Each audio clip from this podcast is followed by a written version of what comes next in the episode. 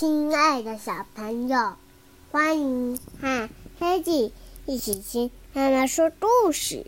今天要听的故事是《曾先生的神奇帽子》。曾先生的神奇帽子。曾先生自己一个人住，大家都很怕他，总是离他远远的。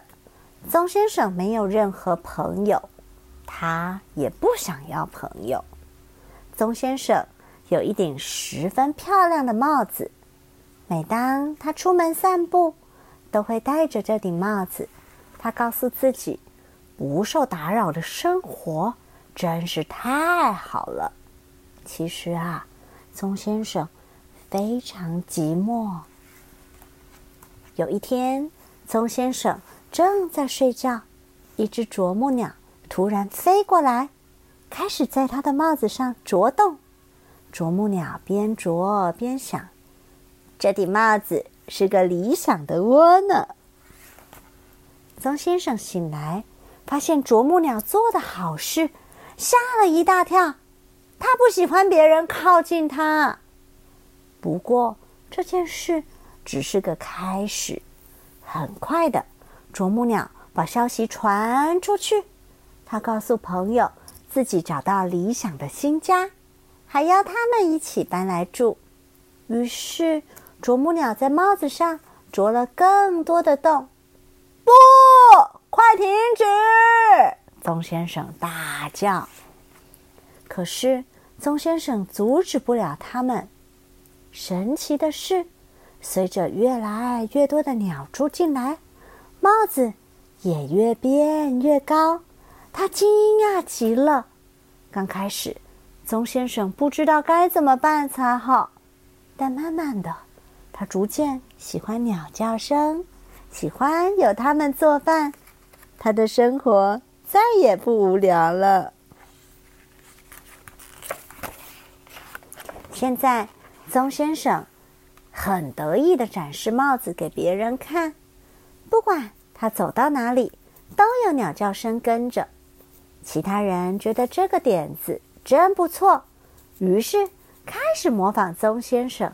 没多久，大家都戴起高高的帽子。可是他没有。对，不过鸟还是喜欢跟棕先生在一起，无论。别人怎么邀请都没有用，鸟都住在谁的帽子里面？棕先生的帽子里头。有时候他们一起去海边，棕先生眺望大海，鸟就在他的头上飞翔。在一个寒冷的秋天早晨，棕先生醒来，拿着食物去喂鸟，却发现。它们都飞走了，他觉得好难过。鸟为什么要离开他呢？他还会见到他的朋友吗？也许生活又可以安静下来。可是他好想念他的新朋友。我不在乎他们离开我，真的不在乎。棕先生自言自语。不过。他仍然为鸟准备食物，以防万一。我一点也不担心他们。虽然这么说，他还是每天都往窗外望一望。他知道自己并没有说出真心话。白天越来越短，天气也越来越冷，已经是该冬眠的时候了。但棕先生努力的保持清醒，他想：如果鸟回来了，谁能照顾它们呢？终于，他的眼皮撑不住，沉沉入睡了。雪悄悄的落下，万物一片寂静。不过，如果你仔细听，就会听见棕先生的鼾声。嘘，嘘户外好安静，雪花像毯子一样覆盖大地。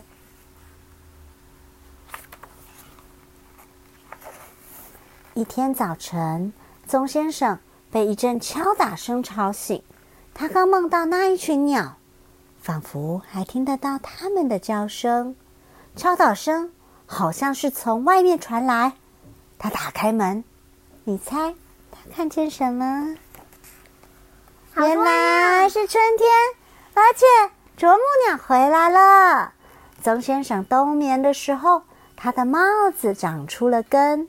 伸出枝丫，冒出新叶，变成一棵大树。鸟在温暖的地方度过冬天，现在又回老家了。看到老朋友，曾先生好开心。他终于承认，和朋友在一起比独自一个好多喽。故事就说到这喽，拜拜，拜拜。